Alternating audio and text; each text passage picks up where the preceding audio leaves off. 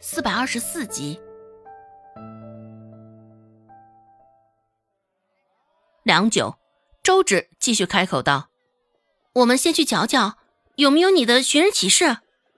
男女相携上街，本就是一道亮丽的风景线。更何况周芷与身旁男子的年纪相差不小，两人一同走着，更是吸引了不少人的目光。周芷感觉到背后有些凉凉的，回头看。”却没有发现什么异常。走到镇口的告示板下，周芷抬着头，眯着眼睛，好生看了一番，只是并没有发现有关他的寻人启事。男子问道：“有吗？”“呃，没有。要不我们去衙门登记一下，指不定日后你的家人会寻去衙门呢。”周芷说道。男子点点头，道了一个“好”字。失忆了还这么淡定。周芷还是头一遭遇到，提及衙门还能神色照旧，周芷也是不得不感慨此人的定力。毕竟这个时代的人，提及衙门大多都是如谈虎色变一般，对于他们来说，这衙门也绝非是一个好地方。烧杀抢掠、作恶多端之人才会去衙门。想到这儿，周芷又多瞧了他一眼。只是男子的神色依旧是淡淡的，要么他是真的不知道，要么他就是藏的太深。途经县令府，紧闭的大门正巧从里打开，沉重的老木门发出吱嘎一声，像是悠悠的长叹一般沉重而又悠长。原本周芷还没怎么在意，直到耳边传来一道熟悉的声音：“ 哎呀！”有劳管事大人了，您真是太客气了。尖锐刺耳，又饱含谄媚讨好，这样的声音，周芷真的是再熟悉不过了。扭过头，周芷看到的果真是周有巧，阴魂不散。看到周有巧的那一刹那，周芷脑海里就浮现出了这么四个字：只是周有巧来县令府做甚？是为了柳青青？还是为了见县令。按照周有巧的直觉来看，恐怕周有巧这回是打上了县令的主意。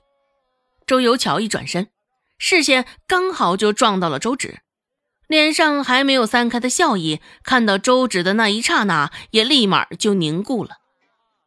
周有巧也想到了“阴魂不散”四个字，前脚才刚离开周家。没成想，就在这儿与周芷撞上了。背对着县令府，周有巧脸上的笑容也渐渐的褪去。看到周芷身旁的陌生男子，周有巧的嘴角又勾了勾。周芷正琢磨着就这么一走了之，不搭理周有巧丝毫呢。只是不成想，周有巧竟主动走了上来，在周芷的面前站定。周有巧说道。哼，现在这个时辰，你应该在药铺里才对吧？现在出现在这里，你该不会是偷懒吧？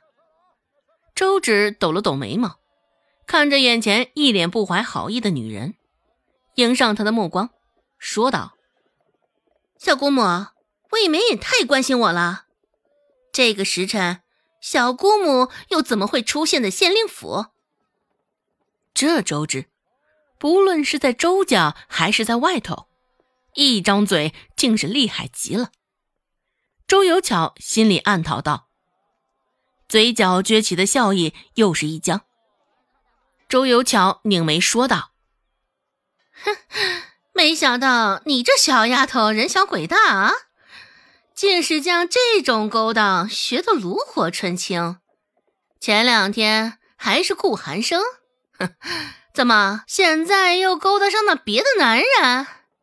说话的时候，周有巧的视线一直都停留在周芷旁边男子的身上。这个镇上长得出彩的人并不多，顾寒生是一个，而眼前的男子显然也是属于长得出彩的一类。说不嫉妒那也是假的。周有巧就很想知道。怎么周芷周围的这些男人模样都长得这般出众啊？想到这儿，周有巧指着周芷的鼻子，一张嘴又是一阵恶狠狠的指责谩骂：“哼，小小年纪就这么不知廉耻，也不知道跟谁学的啊！竟是败坏周家的风气啊！”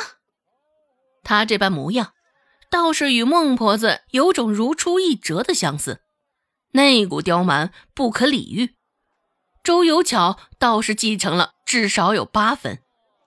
周有巧今儿个身上穿了一套新的衣裳，湖绿色的对襟短衫，下面是同色的罗裙。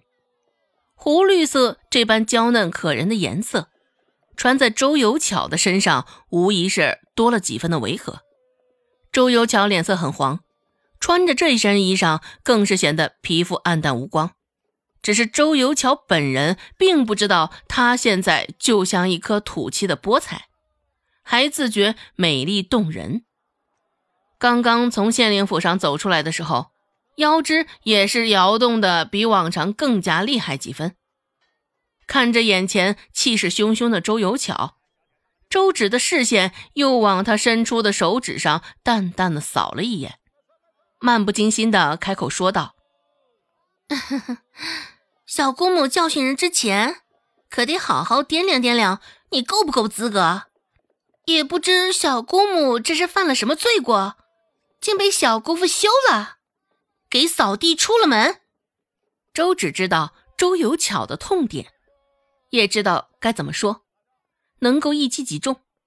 果真，听了周芷的话，周有巧顿时就跳起脚来，怒骂道：“胡说八道什么？我们是合理，再胆敢胡说八道，当心我撕烂你的嘴！”一时愤怒，周有巧也没有控制好他的音量。经过的路人听了他这话，也是忍不住侧目而视。那些过往的眼神中，不无轻蔑鄙视。